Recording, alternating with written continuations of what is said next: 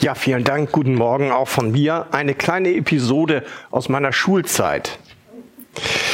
Ähm, der Lehrer kommt rein, betritt den Klassenraum und sagt uns, eröffnet uns Schülern, passt mal auf, ähm, ich werde euch heute Morgen beweisen, dass es einen allmächtigen Gott nicht gibt.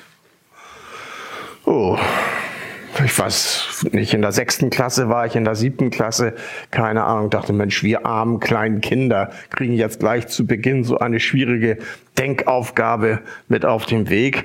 Aber gut, wenn der Lehrer meint, Lehrer haben ja immer recht, dann hören wir jetzt mal aufmerksam zu. Und er setzte dann weiter fort und sagte, wenn Gott allmächtig ist, dann möge er doch bitte ein Berg erschaffen, der so hoch ist, dass er nicht drüber springen kann. Wir blieben erstmal sitzen, Augen auf, Mund auf und mussten erstmal überlegen. Ne? In dem Alter kann man ja noch nicht um ein paar Ecken denken, aber bei dieser Konstellation ist es dann ja tatsächlich so, also entweder Gott kann diesen Berg nicht erschaffen oder aber er kann nicht über diesen Berg rüberspringen. Also Gott bleibt dann also immer etwas schuldig, was seinen Anspruch von Allmacht letzten Endes durchkreuzt. Ja, grandios. Mein Lehrer hatte hier Gott mal eben oder seine Allmacht widerlegt eine schöne Falle aufgebaut. Gott ist in diese Falle hineingetappt und da ist er nun, damit wäre Gott erledigt. So einfach geht das. Wirklich ist das tatsächlich so einfach. Leider ist mir erst sehr viel später dann aufgegangen, dass man durchaus darauf hätte antworten können, Argumente vortragen können. In dem Moment war ich allerdings sprachlos, obwohl ich der Einzige in der Klasse war, der zu dem Zeitpunkt schon bekehrt war, hätte ich was sagen können, aber ich, ich konnte in dem Moment nichts sagen, weil dieses Argument war das erste Mal äh, vorgetragen und äh, ich wusste gar nicht, was ich sagen sollte. Manchmal, ich weiß nicht, ob es euch auch so geht, ich wünsche mir manchmal so die Schulzeit zurück, so im Sinne einer geistlichen Feuerzangenbowle. Könnt ihr damit was anfangen? Das war ja auch die Idee, dass jemand, der bereits die Schulzeit hinter sich hat, dann ausgestattet mit der Weisheit und mit dem Wissen, das er dann schon erworben hatte, zurück in die Schule geht und dann seinen Lehrern ganz neu, schon eher auf gleicher Augenhöhe entgegentreten kann. Sowas wünsche ich mir zurück. Aber nicht um irgendwelche Töchter von Rektoren anzubaggern, sondern einfach um bestimmten Lehrern auch Paroli bieten zu können, die es nicht vertragen können, was die wenigsten Lehrer tun, nebenbei bemerkt. Ne? Es sind nur gewisse Lehrer, die dann also auch äh, nicht damit sich anfreunden können, dass ihre Schüler oder einzelne Schüler eine feste Glaubensüberzeugung halt eben haben. Deswegen also auch ein Appell an Eltern ist es so wichtig, dass wir unsere Kinder auch in der geistigen, nicht nur in der geistlichen Auseinandersetzung stärken, damit sie in solchen Situationen bestehen können. Und auch dann, wenn äh, Kinder ja nicht immer äh, oder Schüler, die an Jesus glauben, nicht immer auch das Standing haben, öffentlich und laut dagegen Position zu beziehen, dass sie doch wenigstens für sich entscheiden können, ich kenne die Argumente, die gegen das soeben vorgetragene, gottleugnende Argument stehen können. Dass wir unsere Kinder also wirklich insofern ertüchtigen, auch wenn sie dann selber nicht so äh, äh, aufstehen können und öffentlich Stellung beziehen können. Das konnte ich damals auch nicht. Aber wenn Kinder mit unseren, wenn, wenn unsere Kinder mit Fragen kommen, dann ist es gut, wenn wir darauf auch Antwort geben können und sie stark machen insofern und nicht einfach nur sagen, ja, das weiß ich auch nicht, du musst halt glauben. Ach, das ist, das ist zu dünn und hilft dann also letzten Endes nicht weiter. Und ich weiß nicht, wie viele Kinder dann äh, Distanz zum Glauben genommen haben, weil halt eben diese Fragen unbeantwortet blieben. Zurück zu unserer Ausgangsfrage. Ist Gott allmächtig, ja oder nein? Und die Antwort, die ich darauf gebe, ist immer so ähm, zwiespältig. Ja, Gott ist allmächtig. Nein, Gott ist äh, nicht allmächtig. Was meine ich damit? Zunächst das Ja. Gott ist allmächtig und das ergibt sich zunächst einmal aus folgender Überlegung. Also wenn Gott in, einem, in einer ganz bestimmten Kategorie in der Lage ist zu handeln, aktiv zu sein, dann hat er Macht. Und dann hat er auch unbegrenzte Macht. Und dann können wir Gott nicht an ein Limit bringen ähm, durch eine Steigerung des Schwierigkeitsgrades. Was meine ich damit? Wir lesen in den Evangelien beispielsweise eine Geschichte, wo Jesus, also Gott, es fertiggebracht hat, mit Hilfe von fünf Broten und zwei Fischen 5000 Männer satt zu machen. Boah, das ist ein offenkundiges, ein offenkundiger Machtbeweis. Jetzt ähm, wollen wir einmal gedanklich diesen Schwierigkeitsgrad etwas steigern und sagen, hätte Jesus auch nur mit Hilfe von zwei Broten und nur einem Fischlein 20.000 Männer satt machen können? Antwort, ja, auch das hätte er geschafft. Wir bringen Gott auf dem Feld, wo er grundsätzlich zu handeln in der Lage ist, nicht dazu, dass er an seine Grenze stößt. Gott ist nicht dieser Gewichtheber, der also auf der Bühne steht und jetzt Gewichte heben muss und wir montieren links und rechts auf die Hantel immer neue Gewichte rauf, bis der Gewichtheber dann in der Mitte sagt, also nee, Leute, das schaffe ich jetzt nicht mehr. Das ist jetzt so schwer, das kriege ich nicht mehr, äh, wie heißt das, das kriege ich nicht mehr gerissen oder geschweige denn gestemmt. Dieses Limit kennt Gott nicht auf diesen Feldern. Gott könnte auch mit einem einzigen winzigen Brotkrumen die gesamte Weltbevölkerung äh, sättigen. Auf diesem Feld hat er also Allmacht. Wo immer es um Hilfe, Problemlösung, Errettung gibt, da ist Gott, ist, ist Gott allmächtig. Und eines der typischen Probleme für Menschen, die Jesus nachfolgen, ich meine jetzt wirklich Jesus wirklich wirklich ehrlichen Herzens nachfolgen und, und ihr Leben auf den Willen Gottes einspuren wollen. Eines der wesentlichen oder häufig vorkommenden Probleme auch in der Seelsorge ist, dass Menschen das Gefühl haben, dass sie immer wieder in dieselben falschen Verhaltensdinge äh, hineintreten, ihre, äh, ihre unguten Gewohnheiten immer wieder durchbrechen. Und sie leiden an der Sündhaftigkeit die halt meistens dadurch zum Ausdruck kommt, dass es immer so diese Lieblingssünden sind, in die sie immer wieder hineintappen. Und sie erreichen dann irgendwann ein Stadium, wo sie das Gefühl haben, Mensch, jetzt habe ich Gottes Geduld, aber, äh, aber überstrapaziert.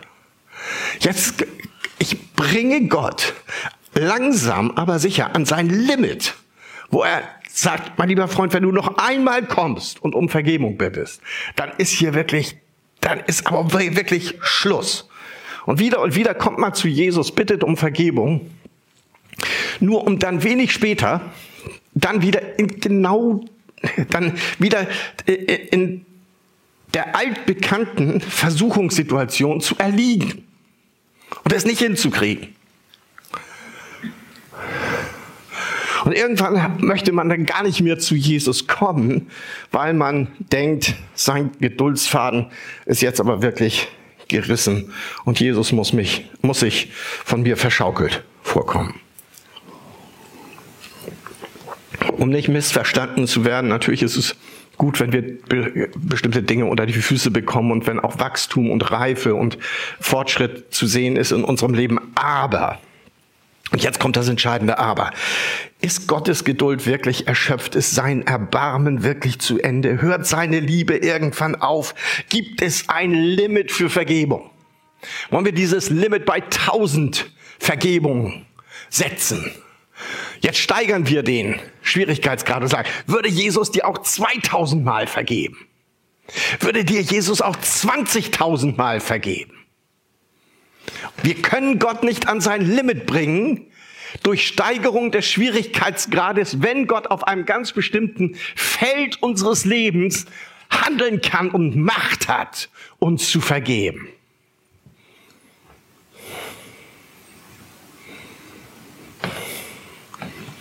Wenn das nämlich so wäre,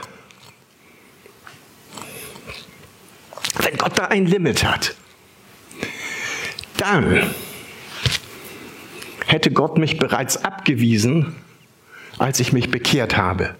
Weil zu diesem Zeitpunkt, als ich mich bekehrt habe, wusste Gott, wie oft ich später einmal zu ihm kommen würde und um Vergebung nachsuchen müsste. Das wusste er doch damals. Und hat er mich angenommen? Hat er mit mir den Bund der Taufe geschlossen? Ja, das hat er. Also warum sollte Gott jetzt an sein Limit kommen? Denken wir an diese fünf Brote, zwei Fische. Steigerung der Schwierigkeit bringt Gott nicht an sein Limit. Die Endlosigkeit seiner Vergebung überwindet die Limits meiner Selbstvergebung. Es gibt im Alten Testament gibt es einen Psalm, das ist der Psalm 136. Dieser Psalm 136 hat 26 Verse. In jedem einzelnen dieser 26 Verse steht der Satz, die Gnade Gottes währt ewig. Das heißt, in jedem einzelnen Vers kommt dieser Satz vor. Prüfe es nach, lies es nach zu Hause. Psalm 136. In 26 Versen, 26 Mal, die Gnade Gottes währt ewig. Das ist niedergeschrieben worden in einer Zeit, in der es offensichtlich keine Textmarker gab, wo man bestimmte Dinge betonen konnte. Deswegen musste man sie wieder und wieder wiederholen. 25 Mal wiederholt, damit es wirklich uns eingeht, uns wirklich eingetrichtert wird. Nein, meine lieben Freunde, hätte Gott gewusst, dass ich mit meiner geistlichen Lernschwäche alle seine Geduldsfäden in Stücke reißen würde, zerfetzen würde, dann hätte er mich gar nicht erst angenommen als sein Kind, oder? So er hätte gleich gesagt, Junge, du bist ein zu schwieriger Fall. Du bist geistlich nicht lernfähig. Und wenn ich dich jetzt abweise, dann ist es besser, als wenn du in Zukunft meine Nerven unnötig strapazierst und du dir selber, du kannst dir selber eine Menge Frust ersparen. Hätte er doch dann gemacht. Hat er aber nicht. So er hat mich angenommen aus Leiter Gnade. Warum? Weil wir Gott nicht an sein Limit bringen können, was das angeht, meine lieben Freunde. Hat Gott dich einmal angenommen, dann bleibt es aus seiner Sicht auch dabei. Und deswegen steht im Philipperbrief Kapitel 1, Vers 6 dieser fantastische Vers. Paulus schreibt es an die Gemeinde in Philippi. Ich bin ganz sicher, endlich mal etwas, was Sie hier sicher wissen können. Ich bin ganz sicher, dass Gott sein gutes Werk, das er bei euch begonnen hat, zu Ende führen wird, bis zu dem Tag, an dem Jesus Christus wiederkommt. Das ist die Antwort. Ist Gott allmächtig? Ja. Auf diesen Gebieten ist er allmächtig. Jetzt kommt die Einschränkung. Nein, Gott ist nicht so allmächtig und zwar aus folgenden Überlegungen heraus. Zum einen, Gott wird nicht verstoßen gegen die logischen äh, Gesetze, gegen die Denkgesetze, die er selbst bei Erschaffung dieses Universums mit eingewoben und eingepflegt hat, damit wir überhaupt in diesem Universum uns zurechtfinden und sinnvoll leben können. Gegen diese Gesetze verstößt Gott nicht. Die hat er selber gegeben. Gott verstößt nicht gegen seine eigenen Gebote. Das wäre ja widersinnig. Ich glaube, von Nicky Gamble kommt dieses, diese, Nicky Gamble, der Initiator oder Erfinder des Alpha-Kurses, von dem kommt dieses Beispiel. Gott wird das Gebet eines Schülers nach einer Klassenarbeit nicht erhören, das da lautet, Herr, lass bitte die Hauptstadt der Türkei Paris sein. Dieses Gebot, dieses Gebet wird Gott nicht erhören. Es verstößt gegen diese logischen Denkgesetze, von denen ich, von denen ich eben gesprochen habe. Außerdem, das ist der zweite Punkt, außerdem kann Gott nichts tun, was seinem Wesen widerspricht. Gott wird nicht etwas tun, was seinem Wesen widerspricht. Insofern ist das eine Einschränkung seiner Allmacht, liebe Freunde. Gott kann nicht lügen. Was ich eigentlich ganz gut finde. Ich darf immer wissen, Gott lügt mich nicht an. Gott kann nicht aufhören, dich zu lieben. Auch das finde ich eigentlich sehr gut. Gott kann dich nicht hassen. Gott kann nicht sündigen. Gott kann nicht ungerecht sein, auch wenn wir manchmal das in Bezug auf unsere, unsere Person so empfinden, dass Gott jetzt gerade ungerecht ist. Und was auch ganz interessant und wichtig ist, Gott kann nicht vergeben. Jedenfalls nicht so ganz ohne weiteres. Wenn Gott vergeben will, kollidiert er automatisch mit einem anderen Wesenzug, den er hat, nämlich seiner Gerechtigkeit und seiner Heiligkeit. Und ich möchte hier eine, einen ganz kurzen Fall aufrufen oder konstruieren. Nehmen wir einmal an, es passiert ein ganz ganz schlimmes Verbrechen. Also äh, sagen wir, ein kleines Mädchen wehrlos wird brutal ermordet. Und man kann den Täter ermitteln und auch festnehmen, es ist der Nachbar eben dieser Familie, in der dieses kleine Kind ermordet wurde. Und der Täter wird vor Gericht gestellt und der beteuert aber vor dem Richter, dass er, dass es ihm ganz, ganz furchtbar leid tut, dass er dieses begangen hat. Und er würde das auch nicht wieder tun wollen. Und der Richter sagt, ähm, ja, okay, ist in Ordnung. Wenn das so ist, dann darfst du jetzt nach Hause gehen. Ist okay? Das heißt, er geht dann nach Hause, die Nachbarn, die Eltern des Kindes die sitzen im Garten auf der Hollywood-Schaukel mit Tränen in den Augen, halten einander die Hand und trauern. Und er hat am Abend noch Besuch zum Grillen. Passt das? Ist das okay? Oder ungerecht? Wir merken instinktiv anhand so eines ganz krassen Beispiels, Leute, hier ist irgendetwas ganz bös aus dem Ruder gelaufen. Hier ist etwas aus der, aus der Balance geraten, das irgendwie wieder eingerenkt werden muss. Das muss wieder ins Lot gebracht werden. Das muss gesühnt werden. Das muss bestraft werden. Jeder wird das sofort einsehen wollen. Wir Menschen, wir können so einfach vergeben. Häufig hört man dieses Argument, ja, warum musste Jesus sterben für meine Sünden? Äh, hätte Gott mir nicht auch einfach so vergeben können. Wir Menschen, wir können einfach so vergeben. Warum können wir einfach so vergeben? Weil wir genau wissen, äh, ich bin selber sündhaft, ich bin selber voller Fehler, mir passieren selber üble Geschichten, deswegen will ich mal nicht so streng mit anderen sein, weil das fällt letzten Endes auf mich wieder zurück. Und ich erhoffe, wenn ich Milde anderen gegenüber walten lasse, dass dieselbe Milde dann auch mir möglicherweise gewährt wird. Gott aber kennt diese Erwägung nicht. Warum nicht? Weil Gott sündlos ist. Er verstößt nicht gegen seine Gebote. Er ist im Übrigen auch nicht angewiesen darauf, dass wir milde und nachsichtig mit ihm umgehen. Gott kennt auch Begriffe nicht wie Schwamm drüber oder Sätze wie, dann wollen wir mal ein Auge zudrücken. Oder Sätze wie eine ordentliche Spende und ich habe nichts gesehen. Solche Sachen kennt Gott. Gott ist heilig, Gott ist gerecht und Gott ist unbestechlich. Und wer glaubt, dass der liebe Gott, deswegen mag ich diesen Begriff nicht, wer glaubt, dass der liebe Gott so nicht ist, der glaubt nicht an Gott, sondern er glaubt an einen selbst fabrizierten Götzen. Und diese selbst fabrizierten Götzen haben einen gewichtigen Nachteil, nämlich den, dass es sie nicht gibt. Gottes Vergebung aus Gnade und Barmherzigkeit einerseits und seine Gerechtigkeit und Heiligkeit schließen einander aus. Und das ist Gottes Dilemma. Das ist der Zwiespalt, in dem er sich befindet. Dabei möchte Gott eigentlich anders sein. Er möchte uns vergeben. Im Alten Testament finden wir einige ganz äh, großartige Verse, und zwar im alten Propheten Micha, die letzten Verse im Propheten Micha.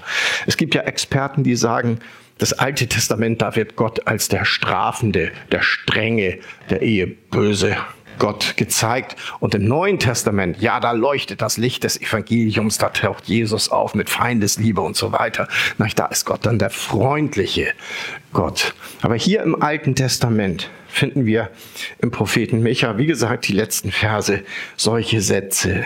Ich glaube, die sind sogar vertont worden. Wer ist ein Gott wie du, der die Schuld seines Volkes vergibt und an seinem Zorn nicht ewig festhält, denn er liebt es, gnädig zu sein. Gott liebt es, gnädig zu sein. Den Satz muss man sich erstmal auf der Zunge zergehen lassen, oder?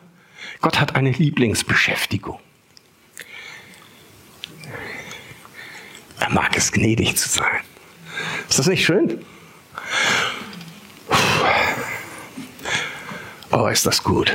Ich bin so froh, dass Gott so ist, dass wir so einen Gott miteinander anbeten können.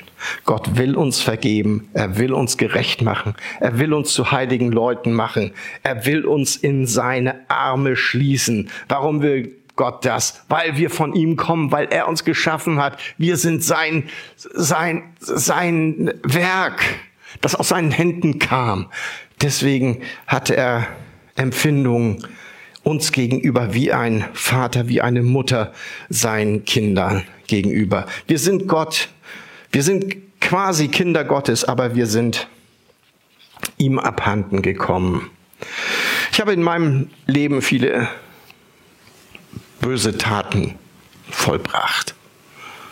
Und wenn ich noch eine Stufe höher gehe und überlege, was ich so an bösen Worten gesagt habe, dann schneide ich noch mal schlechter ab. Also Worte wie Lügen, Falschzeugnis reden, prahlen, verleumden, solche Sachen. Gehe ich noch eine Stufe höher und meine Gedankenwelt mit einbeziehe, Fantasien und die Bibel nennt das die Regungen des menschlichen Herzens, wie Neid, Eifersucht, Hass, Zank, Zorn, Gier, Geiz, solche Sachen. Ah, dann, ich bin ein richtig fett geschnürtes Sündenpaket, das eigentlich dazu verurteilt und verdammt ist, mit Gott nie näher zusammenzukommen. Gott muss vor mir gleichsam Reis ausnehmen. Aber das Großartige ist, Gott will sich nicht von uns verabschieden müssen. Er will unsere Nähe. Er will uns in die Arme schließen, liebe Freunde. Ich bin aufgewachsen in einer sechs Mitglieder zählenden Familie. Wir waren vier Kinder. Und meine Eltern sind mit uns nie in Urlaub gefahren. Aber was wir gemacht haben, hin und wieder, war im Sommer, sind wir also zu sechst in unseren VW Käfer, den mein Vater damals hatte, hineingekrabbelt. Und dann sind wir an die Ostsee gefahren. Also immer so Samstagmorgen bis Samstagabend und dann wieder nach Haus. Und ich erinnere mich bei einem dieser Ostsee-Ausflüge, da wurde plötzlich der Strand gesperrt. Also nicht der Strand, man durfte am Strand bleiben, aber keiner durfte ins Wasser gehen. Ich weiß nicht mehr genau aus welchen Gründen, vielleicht war da irgendwie so eine ungute Strömung irgendwie. Jedenfalls keiner durfte ins Wasser gehen. Und äh, ich beobachtete dann dort an der Wasserlinie, dass sich dort ein Menschenauflauf sammelte und es war eine gewisse Aufregung dort. Und ich bin dann da hingegangen und habe dann aus den Gesprächsfetzen und den Zurufen habe ich dann ähm, herausgehört, dass dort ein kleiner Junge vermisst war, den man zuletzt im Wasser gesehen hatte. Und inmitten dieses Pulkes, Mensch, äh, inmitten dieser, dieser Menschenansammlung befand sich auch die Mutter dieses Jungen. Und man konnte sie sofort erkennen, weil es die Person war, die völlig durch den Wind war. Also ich habe selten einen Menschen gesehen, der so aufgelöst war.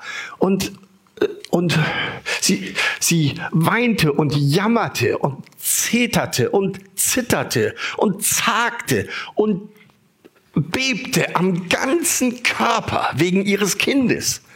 das sie jetzt nun irgendwo in der Ostsee vermutete. Und dass sie nicht herankam, um ihm zu helfen.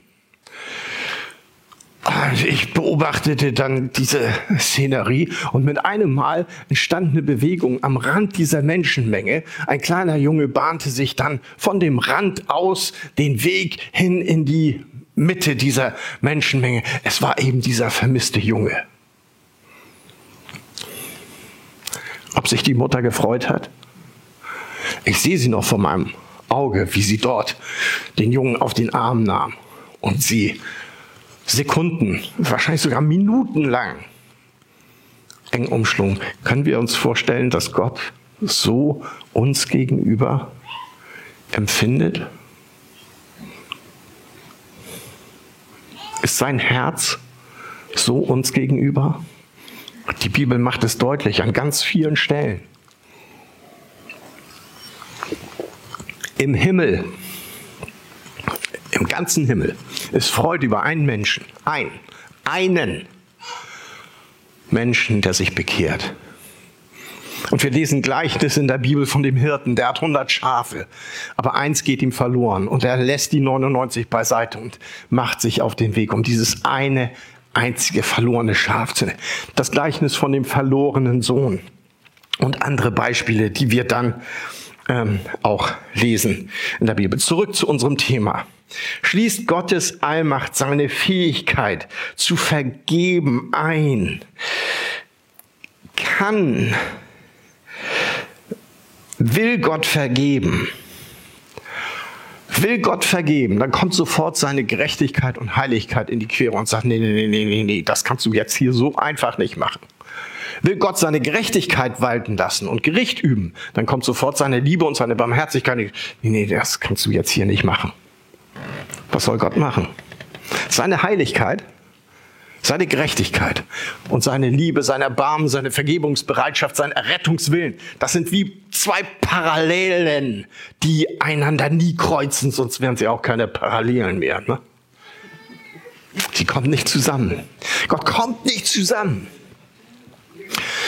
Oh, wie, wie löst Gott dieses Dilemma? Das Dilemma löst Gott genial, um nicht zu sagen genialisch. Nämlich diese beiden Parallelen, die bringt Gott zusammen. Und zwar so. Und deswegen finde ich das so toll, dass dieses Symbol überall auf der Welt bedeutet, jemand ist gestorben. Ist natürlich ein christliches Symbol, aber das Kreuz ist ein Hinrichtungsgalgen. Aber Gottes Heiligkeit und seine Liebe haben einen Schnittpunkt. Da kommt es zusammen. Deswegen ist das der entscheidende Zeitpunkt in der Menschheitsgeschichte, in der Heilsgeschichte. Da, wo Gottes Heiligkeit und Liebe zusammenkommen, nämlich am Kreuz. Vor 2000 Jahren stirbt Jesus an diesem Kreuz. Und dass Jesus stirbt am Kreuz, das ist nicht etwa ein bedauerlicher Irrtum. Das ist auch kein Zeichen dafür, dass Jesus gescheitert ist. Das ist auch keine Tragödie sondern dass Jesus am Kreuz stirbt, ist die Realisierung eines minutiösen Masterplans, den Gott hatte vor Grundlegung dieser Welt. Und wir lesen, weil das schon so lange feststand, dass Gott das tun würde, lesen wir im Alten Prophetenbuch Jesaja im Alten Testament wieder. Jesaja lebte 800, fast 800 Jahre vor dieser Kreuzigung, von der ich eben sprach. Da lebte er. Und im 53. Kapitel vom Propheten Jesaja lesen wir, dass wie ein Lamm, das zur Schlachtbank geführt wird, dieser Sohn Gottes, dieser Knecht Gottes geführt wird zur, zum Galgen. Weiter. Doch er war durchbohrt um unserer Vergehen willen. Die Strafe lag auf ihm zu unserem Frieden. Das alles, wie gesagt, vor 800 Jahren vor der Kreuzigung. Nebenbei bemerkt, dieses Durchbohren, das schreibt Jesaja auf, noch lange bevor die Kreuzigungsart als Vollstreckungsart eines Urteils überhaupt erfunden war.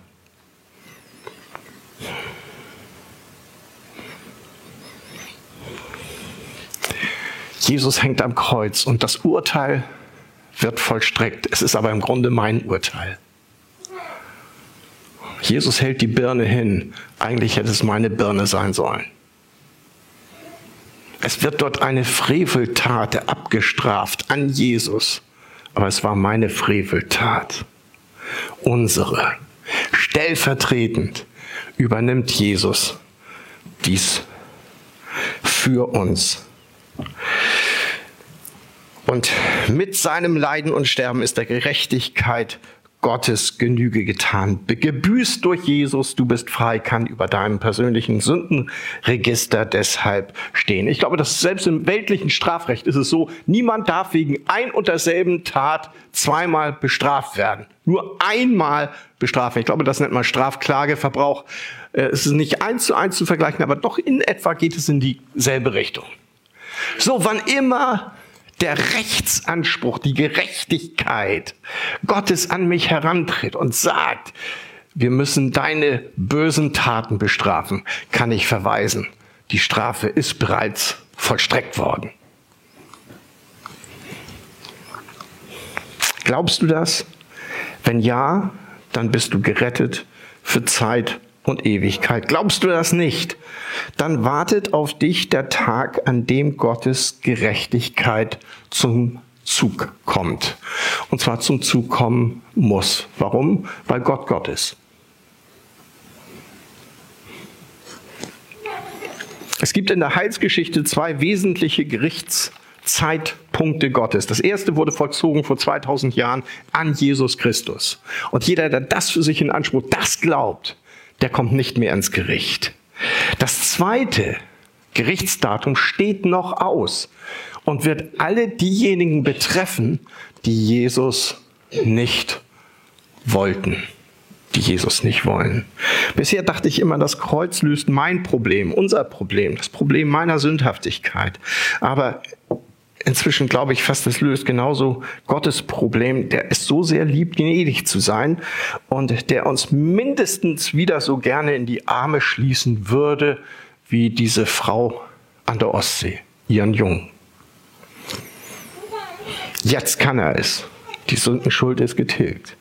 Und weil dieses Leiden und Sterben von Jesus so wichtig ist, weil es die Grundlage des Glaubens bildet, hat Jesus seinen Leuten etwas Besonderes aufgetragen, nämlich, dass sie regelmäßig, wenn sie sich versammeln oder sie sich versammeln und dabei dann miteinander sich daran erinnern, an sein Leiden und sein Sterben, gemeinsam das Abendmahl feiern. Unter diesem Begriff ist das bekannt geworden als ein ständig wiederkehrendes Ereignis im Leben von Gemeinde und Christen. Im Brechen des Brotes und im Trinken des Kelchs wird das Geschehen am Kreuz quasi nachempfunden, nachgestellt, fast nacherlebt. Das ist der Sinn von Abendmahl. Im Abendmahl nehmen wir ein Brot und ein Stück Brot. Es ist der Leib des Herrn. Und dieses Brot brechen wir, genauso wie der Leib des Herrn gebrochen wurde. Was ist die Botschaft dahinter? Der Leib des Herrn wird gebrochen, zerbrochen, zerhauen, zerstückelt, gebrochen, damit wir wieder zusammengesetzt werden, damit wir wieder heil werden.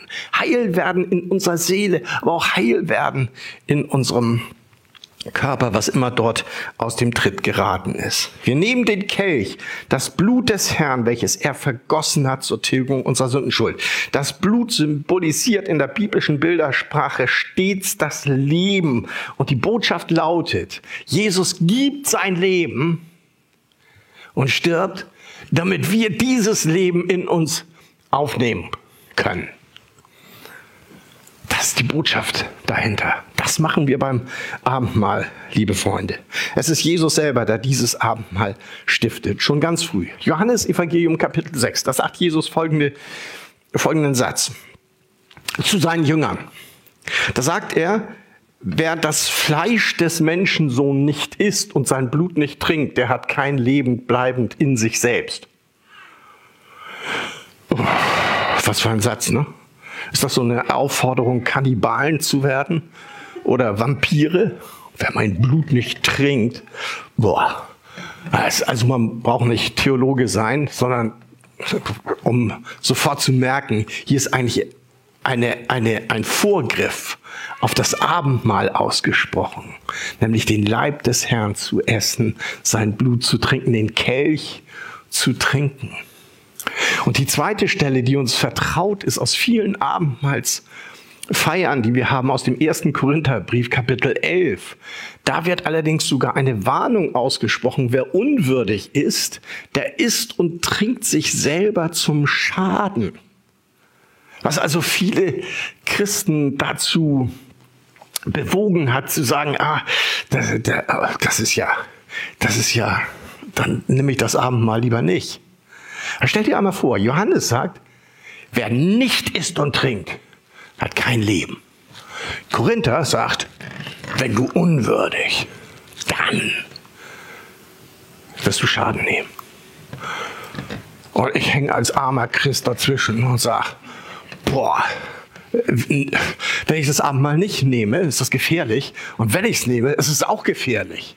Oh, ich werde jetzt von zwei Seiten sowas von in die Zange genommen. Was soll ich nur machen?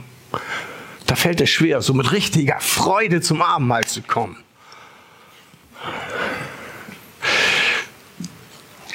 Es liegt daran, dass wir Probleme haben mit diesem Begriff unwürdig. Immer wenn dieses Begriff, dieser Begriff auftaucht, unwürdig, dann denken wir an unsere Fehlleistung. Ne? Ist das so, ne?